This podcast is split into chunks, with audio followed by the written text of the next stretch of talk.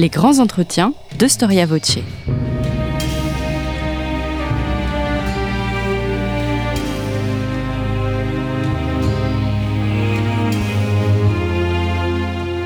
On retrouve Christophe Dickès.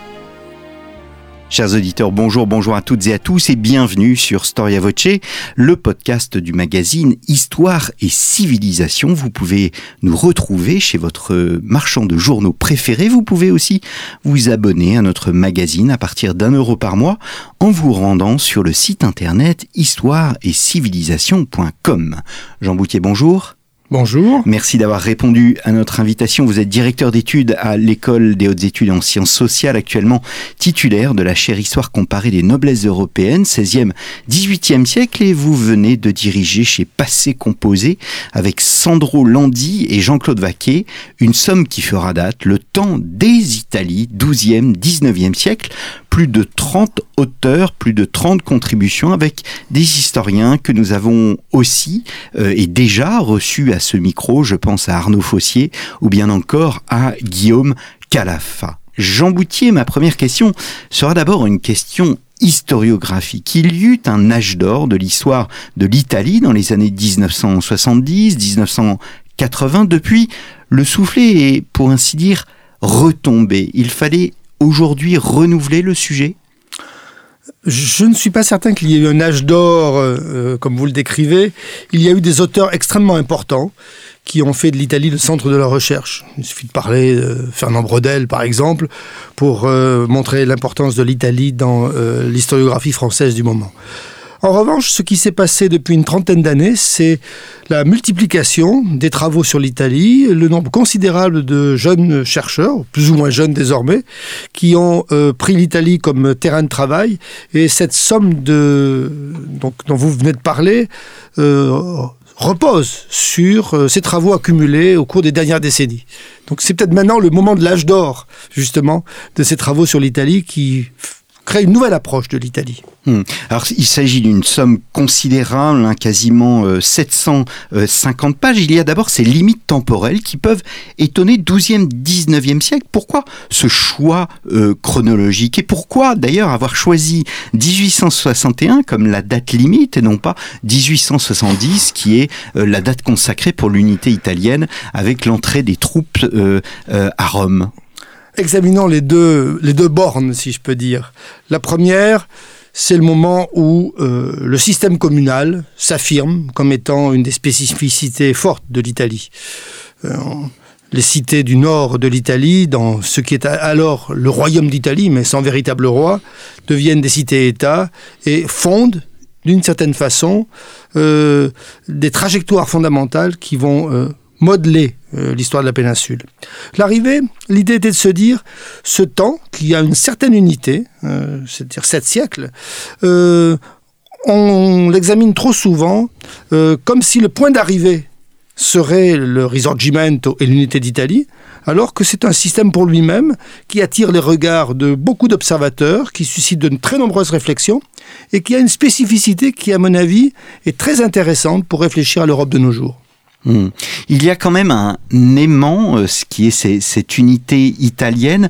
On y voit une forme, euh, j'allais dire, de quelque chose d'inexorable, euh, quelque chose d'inéluctable. On a tort de voir ces sept siècles comme un lent mouvement vers l'unité italienne. L'histoire aurait pu être différente au fond. je ne sais pas si elle aurait pu être différente, mais je ne suis pas certain que les contemporains, et donc les acteurs de cette histoire, euh, et penser l'unité italienne comme étant un objectif à atteindre. Certes, on connaît bien un certain nombre de références. Machiavel dit que la papauté est un obstacle à l'unité d'Italie. On connaît, à la fin du XVIIIe siècle, toute une série de productions qui s'intéressent à imaginer comment pourrait être l'Italie si elle était unifiée. Mais je ne suis pas certain que ce soit euh, une préoccupation largement partagée. Hmm. Il existe une exception italienne caractérisée par l'omniprésence d'une histoire locale, mais aussi la perspective globale ben, cette histoire locale, d'abord, elle est liée justement à un élément fondamental qu'avait bien euh, mis en évidence un historien et homme politique euh, du milieu du 19e siècle, Cataneo, qui disait que les villes étaient, en gros, si je résume, la matrice fondamentale des histoires des Italies, au pluriel. Et de cette façon-là, il, il signalait plusieurs éléments. La ville, médiévale, la commune, ce qui devient par la suite une cité-État, la longue durée de ces villes et la pluralité de ces villes, qui expliquait la diversité de l'Italie. Et euh, euh, cette spécificité euh, dure quasiment jusqu'à nos jours, y compris dans les, des, adages populaires. Je pense toujours à cet adage florentin qui montre les tensions qui existent entre différentes villes, y compris très proches, qui dit il vaut mieux un cadavre à la maison qu'un pisan à la porte. Hmm. Donc on voit très bien comment cette matrice des villes et de leur diversité persiste jusqu'au moment, Cataneo écrit en 1858, on est à la veille de l'unité, et pour lui, les villes sont bien la matrice essentielle qui permet de comprendre cette histoire de l'Italie. Hmm. Est-ce que l'on peut euh, dire que l'Italie aussi, entre euh, force centrifuge et force centripète, où euh, ça reste un phénomène récent, propre au XIXe siècle?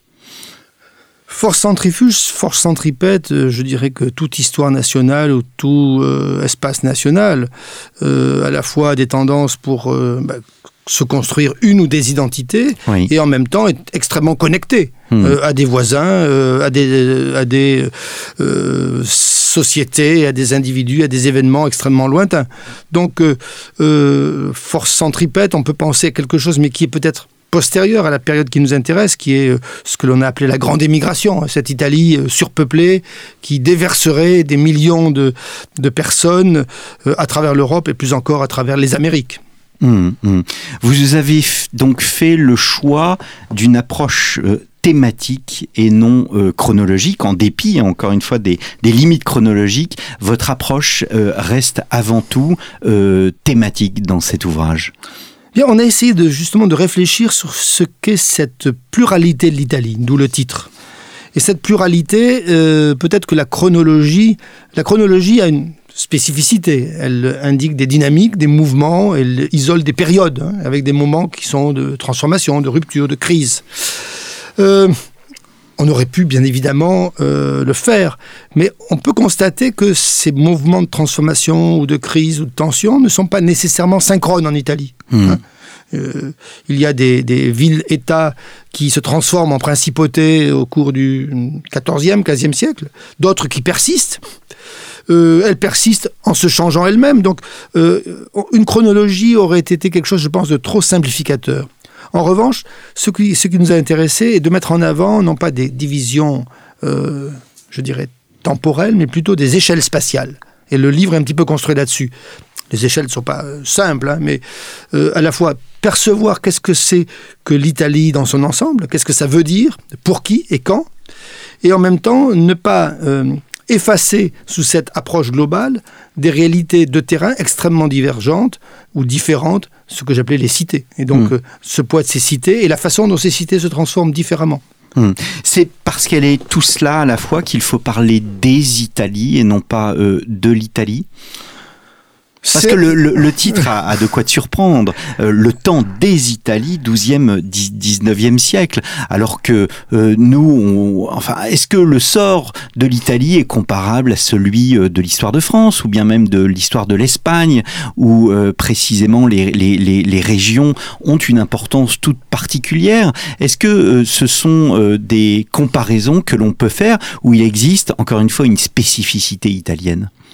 Souvent, quand on fait de l'histoire des sociétés européennes ou des, euh, États européens, euh, on a un modèle euh, fort qui est notre pierre de touche, qui est l'évolution française. Un État centralisé, un territoire rapidement construit et renforcé, etc., qui a tendance à marginaliser ou à éliminer des spécificités régionales ou locales. nous avons choisi exprès les Italies. D'abord, je pense parce que ça choque, y compris les Italiens eux-mêmes lorsque nous avons proposé ce titre à nos collègues italiens, ils ont été extrêmement étonnés. Et pourtant, c'est un, terme, j'ai découvert plus récemment, qui a été utilisé par euh, un certain nombre de grands historiens. Par exemple, dans son histoire de la civilisation euh, euh, européenne du XVIIe siècle, Pierre Chonu parle des Italies. Si on se met au, cœur du Moyen Âge, le point de départ du livre, on a bien trois royaumes. Le royaume d'Italie au nord, les États du Pape au milieu, qui est un royaume, et le royaume de Sicile au sud. On a bien trois Italies. Si on regarde dans le détail, euh, c'est pas trois Italies que l'on a, c'est beaucoup plus. Par exemple, lorsque Vasari fait, au milieu du XVIe siècle, une histoire des peintres et des artistes. Euh, son histoire est centrée fortement sur l'Italie, elle est quasiment exclusivement italienne. Mais elle est organisée en écoles régionales. La peinture euh, vénitienne, la peinture bolognaise, la peinture florentine, la peinture romaine, etc. ou les arts. Hein. Donc on a bien tout le temps la pensée de cette différence qui fait que parler de l'Italie est une facilité, facilité géographique, je pense qu'on y reviendra, mais que si vraiment on veut étudier ce qu'est dans le détail cette Italie euh, préunitaire et qui conserve d'ailleurs euh, des éléments après l'unité, il faut bien parler des Italies. Hmm. Des Italies et des Italies euh, avec une destinée européenne, méditerranéenne.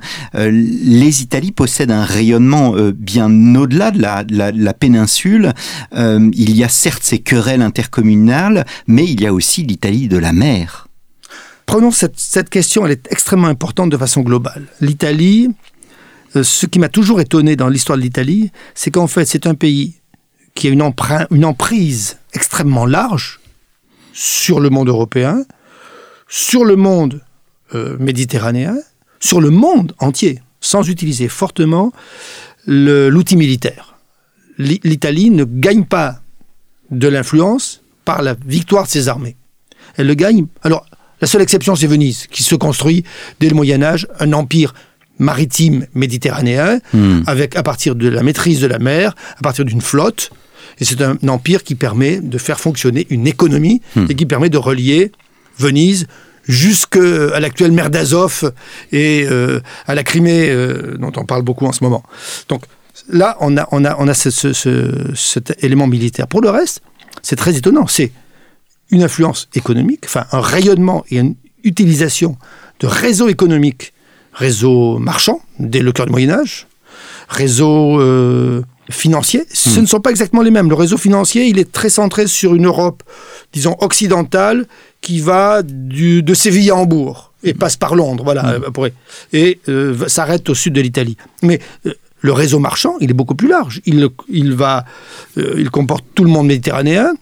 Euh, en plein XVIIIe siècle, les, Italiens sont extrêmement euh, actifs, notamment avec le commerce de la soie vers la Pologne, qui est en plein développement au XVIIIe siècle. Et puis bon, parlons de ces marchands voyageurs que tout le monde connaît, comme Marco Polo, qui vont jusqu'en Chine, et, donc qui montrent bien le, rayonnement très éloigné de l'Italie. Alors, il y a une forme, en revanche, spécifique méditerranéenne. J'ai parlé de la présence militaire, et là, il y a des affrontements forts il y a des guerres extrêmement fortes. Il y a un affrontement entre Venise et l'Empire ottoman avec un moment clé qui est euh, la bataille pour le contrôle de la Crète, ce qu'on appelle classiquement la guerre de Candie, qui mmh. s'achève avec une défaite vénitienne à la fin des années 1560, 1660. Euh, pardon.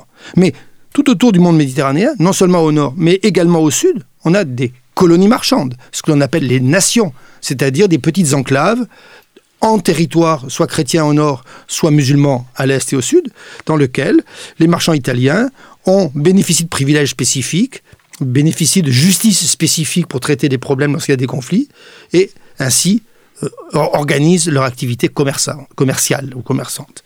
Donc voilà un peu les, différentes, les différents euh, espaces, mais on pourrait en ajouter d'autres. Le rayonnement artistique, euh, le rayonnement de la peinture italienne. Hein. Les peintres italiens se sont répandus, mais assez inégalement. Mais euh, alors on, peut citer des noms connus. Euh, Léonard de Vinci et François Ier, c'est une banalité. Mais allons un peu vers des choses plus rares et, et, plus extrêmes auxquelles on ne pense pas nécessairement.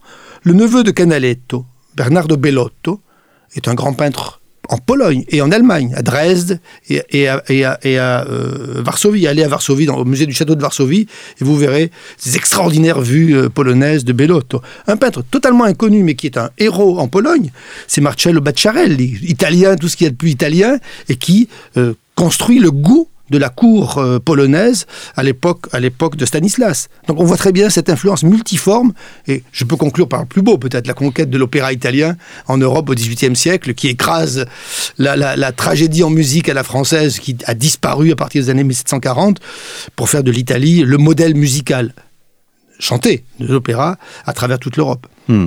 Alors, je souhaiterais euh, que nous arrêtions sur vos deux contributions. La première est consacrée à la cartographie euh, de l'Italie, peut-être des éléments euh, contextuels. Quand est-ce que se développe la cartographie en Occident? Alors, d'abord, une, remarque d'ordre général. Je parlais tout à l'heure d'échelle. La, la, cartographie nous sert pour voir comment les contemporains ont pensé, se sont représentés l'Italie. C'est très intéressant. Euh, la cartographie de l'Italie arrive euh, relativement tardivement euh, au Moyen Âge par l'intermédiaire de Byzance, puisque c'est l'héritage du grand cartographe hellénistique, enfin de l'époque romaine, qui est Ptolémée d'Alexandrie. Ptolémée produit une description du monde et il le produit astronomiquement, c'est-à-dire avec des coordonnées géographiques de plusieurs milliers de, sites à, travers le monde. Et ces euh, coordonnées permettent de construire des cartes. Ces cartes étaient perdues, on ne les a jamais retrouvées, mais elles sont reconstruites par un savant euh, byzantin à la fin du XIIIe siècle. Et c'est le texte de ce savant byzantin qui arrive euh, en Italie à la fin du XIVe siècle parce que euh, un, grand savant byzantin qui s'installe à Florence et qui euh, initie les Florentins au grec, se fait le traducteur de la géographie de Ptolémée. Donc voilà, c'est une carte ancienne qui représente l'Italie à l'époque romaine, avec ses villes, avec ses divisions administratives et avec son nom. C'est là où on voit que le nom est ancien. Au milieu au niveau, en gros, au niveau de Rome, vous avez, en lettres capitales, alors que tous les autres noms sont en minuscules, le mot Italia. Et c'est le mot latin. C'est le mot que les latins utilisaient euh, à l'époque romaine, c'est le mot que les grecs utilisaient. Euh, les, latins avaient une acception un peu différente de la nôtre, puisque le sud de l'Italie, qui était la Grande Grèce en gros, n'était pas vraiment dans l'Italie. Donc la, Sicile ne faisait pas partie de la carte. Exactement. Et dans les cartes ce que l'on appelle la tradition ptolémaïque, c'est-à-dire cette, euh, cette résurrection en quelque sorte de la géographie antique et de l'œuvre de Ptolémée, euh, le modèle ptolémaïque exclut la Sicile. Il y a juste un bout de Sicile que l'on désigne à peine comme si la Sicile n'était pas dans l'Italie. Hmm. Absolument. Hmm. D'où vient le, nom italien euh, Il se trouve sur toutes les cartes du XIIIe siècle, mais euh, vous venez de le dire, hein, il ne désigne pas forcément ce que nous entendons nous par, par Italie. Que signifie ce mot euh, italien? Bah, Quelle est sa signification? Il y, a des, il y a des, disons, des étymologies variées, mais simplement, je dirais plus simplement et plus banalement, c'est le terme que les anciens Romains utilisaient pour désigner la péninsule italienne, en gros, allant du sud donc, de l'Italie jusqu'aux Alpes. Et la limite est une espèce de limite géographique naturelle. La barrière des Alpes mmh. signale une limite géographique pour une entité qui n'a jamais été, à l'époque ancienne, une identité totalement politique. Hein, mmh. On fait des cartes pour euh, des motifs militaires, des motifs politiques? C'est assez compliqué. Euh, on connaît euh, l'usage de la cartographie pour des motifs militaires au cours du XVe siècle et au cours du XVIe siècle. C'est rarement des grandes cartes, c'est plutôt des cartes de détail qui permettent de penser une campagne, de comprendre une bataille. Et euh, ce n'est pas tant euh, celle-là qui est utilisée euh, pour dépeindre l'Italie. En revanche, dès lors que au XVIe siècle se sont installés des États territoriaux hein, qui couvrent désormais bien, au, bien, bien au-delà l'espace de domination d'une ville, hein, ce sont des grandes organisations régionales, là on voit que euh, soit les cités-États, Venise, Gênes hein, par mmh. exemple, soit les principautés, euh, euh, le Piémont, la Toscane, commandent des cartes de leur État.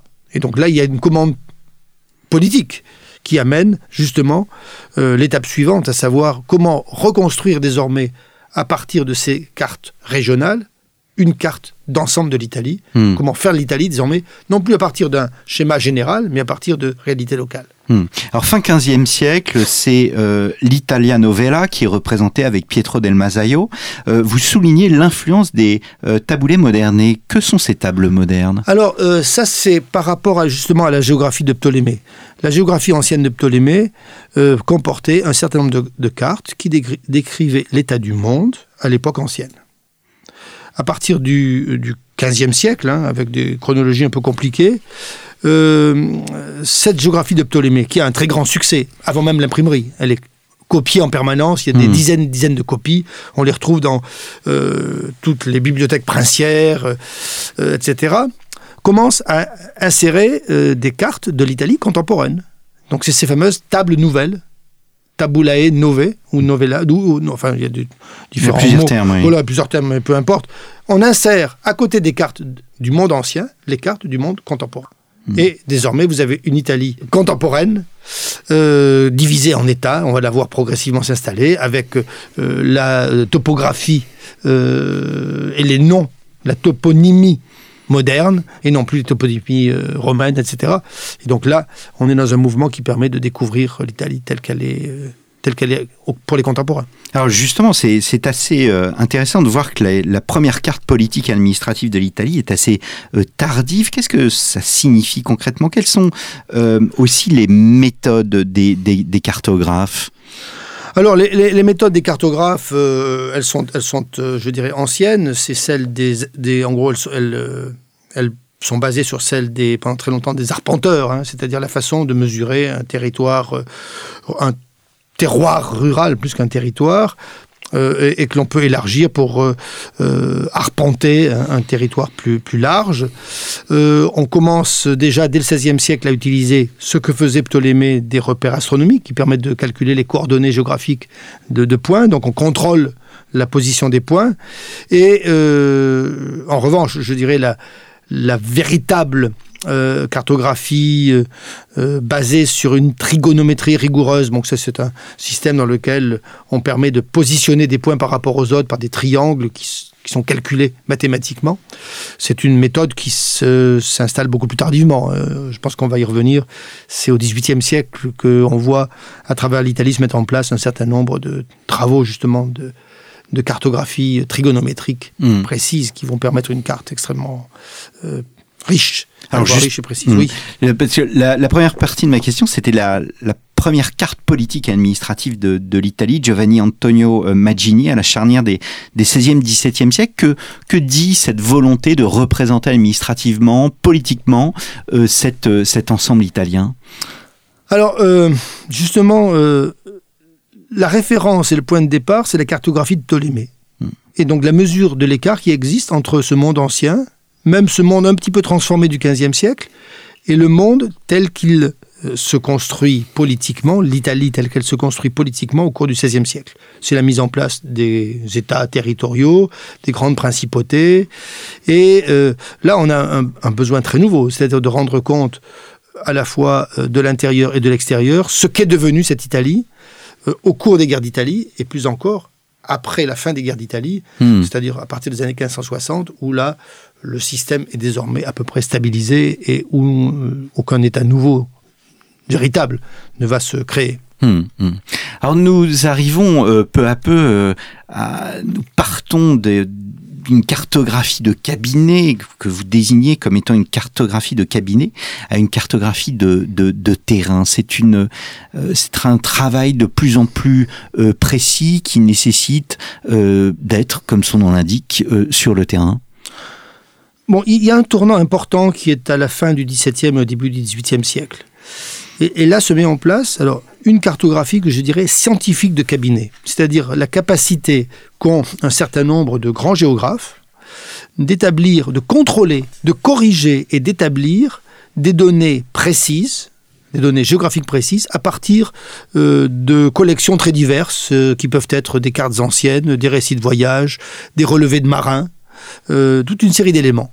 Cette, ce, contrôle très systématique aboutit, aboutit à une des, des, plus importantes cartes d'Italie, qui est publiée à Paris au milieu du XVIIIe siècle. Au même moment, on assiste localement à des initiatives justement euh, euh, scientifiques, disons, dont, le but est un petit peu différent au point de départ. Il y a un débat euh, à partir de la fin du XVIIe siècle sur le, à la fois la mesure de la Terre, hein, c'est-à-dire en gros quelle est le, la circonférence de la Terre et quelle est la forme de la Terre. Il y a toute une série de discussions. Est-ce que la Terre est aplatie au pôle? Est-ce que la Terre est déformée à tel ou tel endroit? Est-ce que c'est une sphère parfaite, etc. Et pour faire cela, on commence à faire des relevés des arcs méridiens. Hein, Mmh. et, et avec des méthodes justement de calcul euh, très précis, trigonométriques. On sait établir euh, une méridienne, on sait mesurer une distance sur des plusieurs des centaines de kilomètres. Et à partir de là, commence à s'établir justement une carte, euh, euh, une nouvelle cartographie basée sur les données Mmh. récoltées par les astronomes. Et les États italiens, les uns après les autres, rentrent dans cette pratique qui euh, veut ben, être montrer sa capacité à établir une carte. euh, quand je dis précise, je dis pas qu'elle est plus ou moins précise ou que la précision, euh, nous l'évaluons maintenant, mais il y a à ce moment-là une volonté et des discussions précises chez les, chez les astronomes et chez les hommes de science de qu'est-ce que c'est que la précision d'une mesure, qu'est-ce que c'est que la précision d'une carte, jusqu'où peut-on aller, quelles sont les déformations qu'une carte ancienne opère, etc. Et donc il y a des confrontations extrêmement méthodiques. Et c'est une opération qui va durer sur l'Italie, je dirais globalement des années 1730 à 1840, hein, pour arriver état par état, à produire quelque chose qui serait une carte générale de l'Italie. Hmm. Alors, dernier sujet euh, consacré à la cartographie, on ne peut euh, évoquer la cartographie sans évoquer, sans parler, pardon, de l'incroyable galerie au Vatican qui représente l'ensemble de la péninsule dans, ses détails. C'est l'œuvre de euh, Danti, qui est une œuvre de commande euh, du pape Grégoire XIII. Quelque chose qui est absolument unique au monde Alors c'est quelque chose d'assez étonnant, et je ne dirais pas mystérieux, mais a priori mystérieux. Euh, la Renaissance, dès le XVe siècle, euh, a créé euh, un genre nouveau, qui était d'abord des vues de ville. Un, prince faisait orner quelques pièces de son palais de vues des grandes villes du monde. Donc, C'était vraiment le prince, dans, son, dans sa ré- résidence, était connecté avec le monde à partir de vues de ville qu'il offrait à ses, à ses visiteurs ou aux gens qui venaient, qui venaient chez lui. Euh, à, à- à ces vues de ville sont venues s'ajouter progressivement euh, des, des cartes de territoire. hein. On a alterné vues de ville et cartes de territoire, etc. Bien, euh, c'est une pratique assez répandue euh, en Italie et qu'on retrouve au cours du XVIe siècle, même hors d'Italie. Le roi de France en fera peindre au XVIIe siècle. Donc c'est une pratique qui se répand. La chronologie de cette galerie des cartes géographiques, qui est un monument absolument extraordinaire euh, qu'on peut visiter donc au Vatican, est intéressante. Elle se situe après le Concile de Trente. Le Concile de Trente se clôt au milieu des années 1560 et euh, l'application du Concile de Trente euh, se fait en mettant euh, l'accent ou en mettant la priorité sur l'espace italien. Le pape a clairement conscience, au milieu du XVIe siècle, qu'il est un souverain qui a deux, en gros deux pouvoirs. Il a un pouvoir de prince territorial, il a un État sous sa direction, sous son gouvernement, hein, et il est en même temps le prince des croyants, euh, celui euh, qui euh, gouverne à travers l'Église l'ensemble d'une chrétienté sur lequel il n'a pas de pouvoir politique, il ne gère pas un territoire.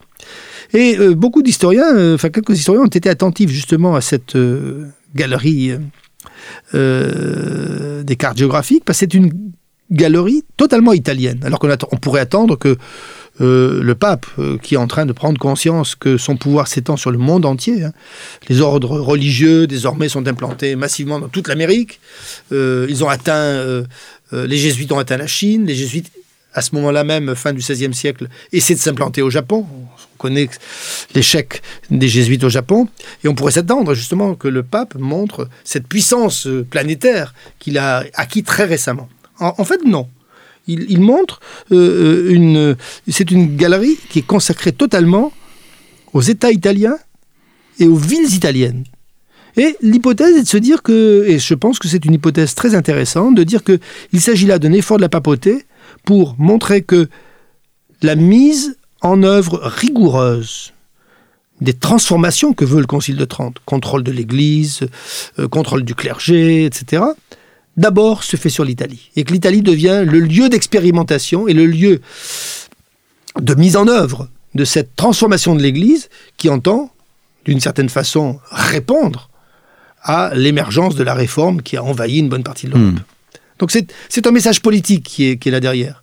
Bien évidemment, ce message politique se fait avec les outils du temps, puisque c'est Ignazio Danti est un géographe, mathématicien, c'est un astronome, et donc il a tous les outils scientifiques mobilisables à l'époque, nécessaires pour établir ces cartes, qui sont non pas peintes par Dante, qui sont, peintes par des peintres, donc puisque ce sont des cartes qui sont à fresque. Hmm. Alors, autre sujet que vous traitez dans le temps des Italies, l'échange des savoirs après la Renaissance. Et là encore, l'historiographie estimait que, qu'après justement la Renaissance, on avait assisté comme à un effacement de l'Italie. Euh, est-ce que cela été vraiment euh, le cas? Est-ce qu'il faut réhabiliter euh, le monde savant post-Renaissance, le monde savant italien? Alors, post-Renaissance, oui, Galilée est, au-delà de la Renaissance, disons, on est dans un autre monde que le monde de la Renaissance. Euh, Galilée un, je dirais, peut-être excessivement attiré l'attention euh, euh, des, historiens. L'histoire des sciences plus, récemment, c'est comment dire, c'est attiré son attention sur le, l'ensemble du travail des savants, pas simplement les œuvres majeures qui signaleraient des transformations ou qui apporteraient des bouleversements. une chose m'avait surpris il y a de nombreuses années, étudiant euh, l'Académie des sciences euh, de Paris et euh, les correspondants étrangers, lorsque le 1699, lorsque l'Académie des sciences se dote d'un nouveau règlement, on crée le statut de correspondants étrangers qui sont des savants étrangers qui travaillent avec un des académiciens sur des projets précis et dont on reconnaît ce statut de correspondant. Ils sont plusieurs dizaines au cours du XVIIIe siècle.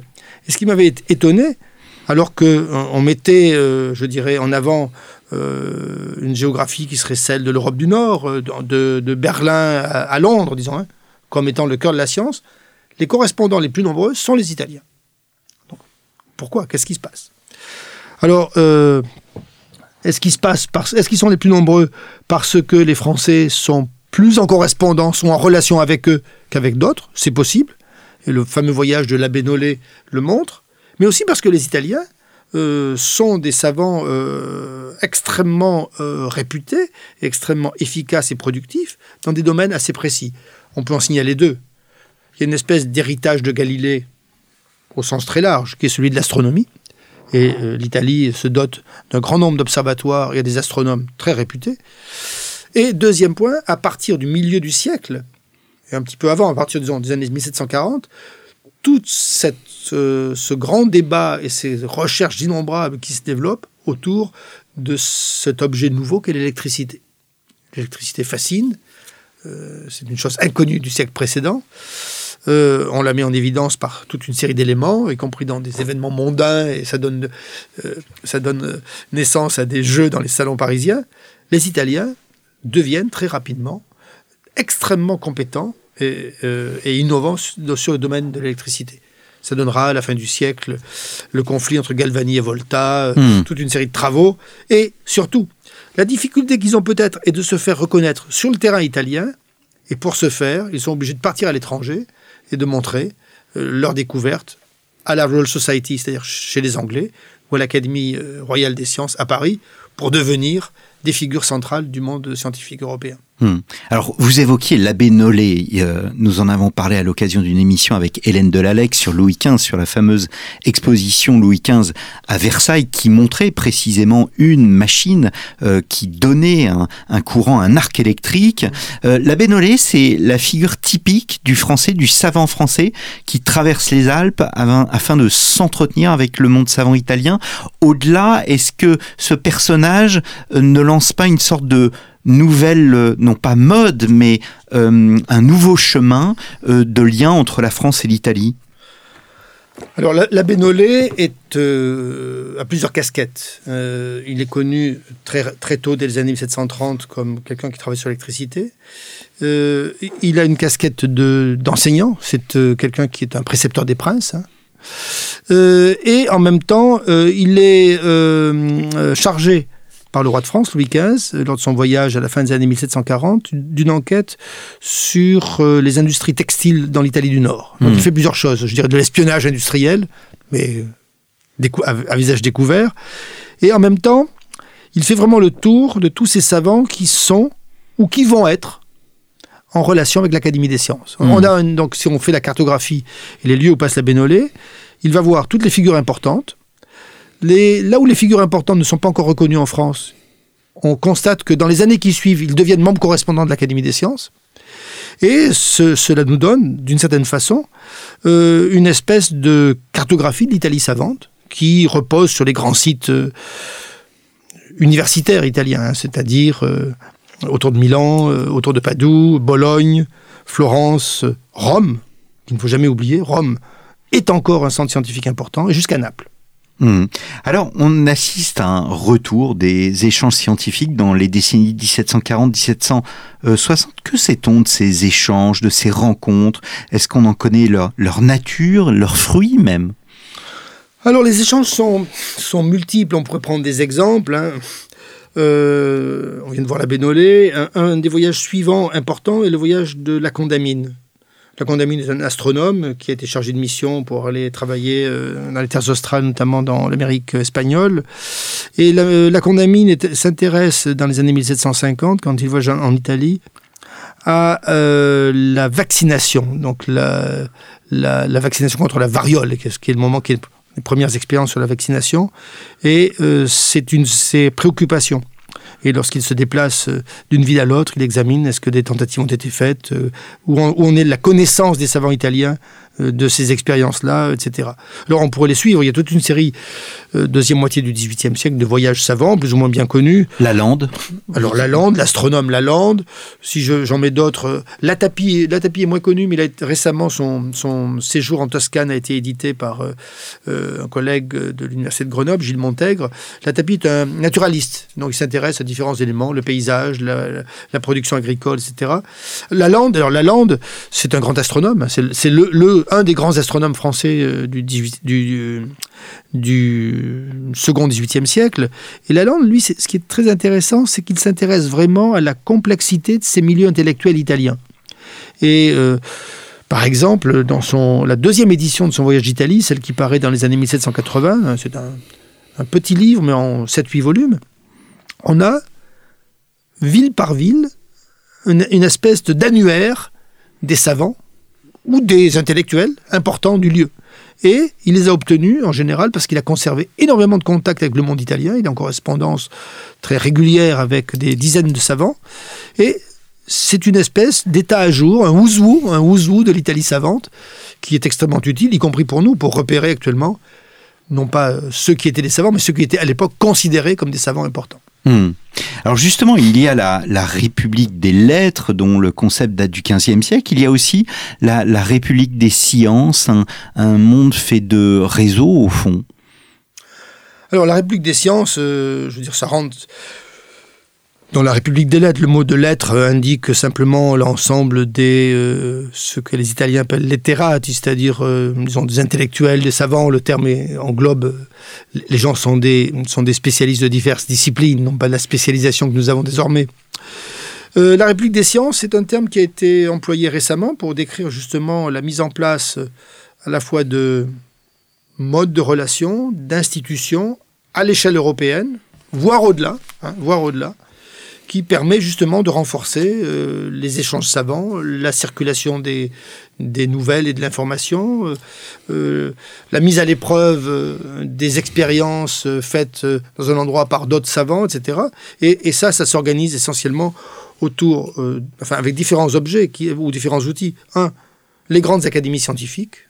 L'Italie en a une grande, qui est l'Académie des sciences de Bologne, doublé, c'est assez compliqué, c'est une structure double. Il y a une académie des sciences à Bologne et un institut des sciences qui est là où les académiciens des sciences hmm. enseignent. Donc hmm. on a à la fois une structure de production de savoir et une structure d'enseignement. Et c'est euh, à côté, je dirais, de l'université de Bologne, voilà. Et euh, c'est euh, une institution qui est à l'égalité quasiment des autres grandes références du moment, qui sont ben, l'Académie royale des sciences et la Royal Society à Londres, à l'Académie royale des sciences à Paris, excusez-moi, euh, l'Académie des sciences de Berlin, la Royal Academy de, l'Académie royale de Stockholm et un peu plus éloigné l'Académie de Saint-Pétersbourg. Hmm. Donc c'est ça en gros là.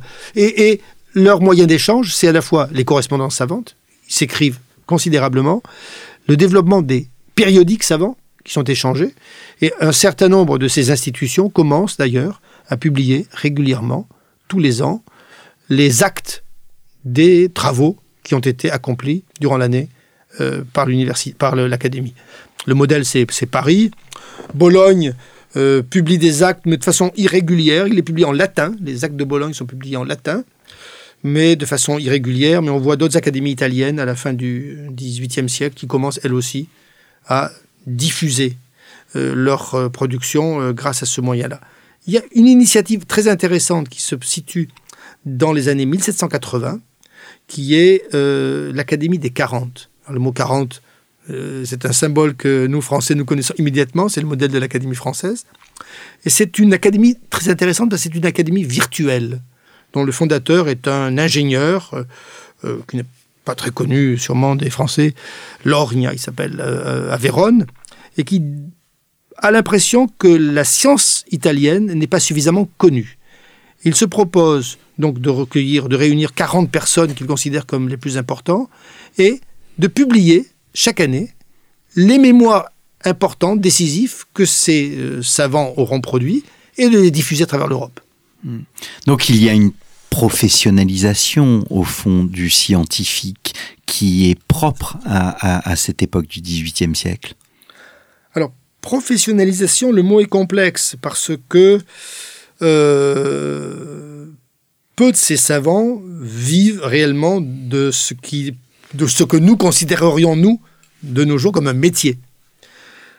En Italie, toutefois, j'attirerai l'attention sur le fait que justement, euh, une institution comme l'Université de Bologne, avec son Institut des sciences, commence à recruter des, ce que nous appelons des scientifiques, hein, euh, pour enseigner et les, les rétribue comme à la fois enseignants et chercheurs. Donc là, on a vraiment, dans certains lieux précis, une professionnalisation. Ça avait été commencé par l'Académie des sciences en, euh, France, puisque chaque académicien reçoit une pension royale et donc est rétribué pour son travail d'académicien. Et quelques académies à travers l'Europe avaient reproduit ce modèle. L'Italie le, fait à, Bologne. Hmm. Au fond, ces personnages ont réinséré l'Italie, le monde italien, dans l'espace européen des sciences? Je pense que l'Italie n'a jamais été absente de ce monde-là. Euh, le, poids du groupe des disciples de Galilée, par exemple, hein, et, ce n'est pas le seul, hein, est, considérable. Il y a un ensemble de mathématiciens, peut-être moins connus du grand public, mais qui sont tout à fait considérables également en, Italie. Lorsque l'Académie des sciences, à la fin du XVIIe siècle, euh, commence à nommer, à recruter un certain nombre d'étrangers, les Italiens sont très présents. Hmm. Donc je pense que l'Italie n'a jamais été absente. Elle est plus ou moins connue, mais euh, elle n'a jamais été absente. elle ne figure pas peut-être dans cette façon que nous avons eu de faire l'histoire des sciences, qui a panthéonisé un certain nombre d'individus. Donc euh, Galilée, Newton, euh, Lavoisier, vous en ajouterez la série. C'est un des apports d'ailleurs de votre livre de montrer que au-delà de ces grands hommes, il y a aussi des euh, non pas des, petites mains parce que ça serait dévalorisant, mais des des, des, personnes qui travaillent dans l'ombre et qui participent à ce développement dans l'ombre, peut-être pour nous dans l'ombre, mais euh, par exemple, euh, euh, un des apports très étonnants que j'ai trouvé en, étudiant de près ce voyage de Nollet, c'est l'importance des femmes. Hmm. L'Italie a un certain nombre de grands savants qui sont des femmes et qui sont reconnus à travers l'Europe hmm. comme des grands savants féminins. La plus célèbre, c'est une physicienne, appelons-la physicienne, le mot est un peu excessif parce que c'est des gens qui ont une gamme assez large de savoir, de Bologne, qui s'appelle Laura Bassi, qui est une des premières italiennes, pas la première, la première c'était 50 ans avant, à obtenir un doctorat, et qui est en, en revanche la première femme professeure d'université à l'échelle du sport mondial. Eh bien, c'est sur cette image féminine que nous allons euh, nous quitter. Euh, Jean euh, Boutier, merci beaucoup d'être venu à notre micro. Il me reste à vous dire, chers auditeurs, n'hésitez pas à soutenir notre association, l'association Storia Voce. Pour ce faire, allez sur notre site internet storiavoce.com. En haut à droite, vous retrouverez un lien vers le site de notre association. Contre un don, eh bien, vous pouvez recevoir un livre. Je rappelle le titre de votre ouvrage, Jean Boutier que vous avez dirigé avec Sandro Landi et Jean-Claude Vaquet, Le temps des Italies, 12e, 19e siècle, un ouvrage paru chez Passé composé, et j'ai oublié de le dire, en coédition avec la grande École française de Rome que nous avons euh, reçue à plusieurs reprises à ce micro. Merci beaucoup Jean Boutier. Merci. À très bientôt chers auditeurs et je vais même vous dire à la semaine prochaine pour un nouveau numéro de nos grands entretiens.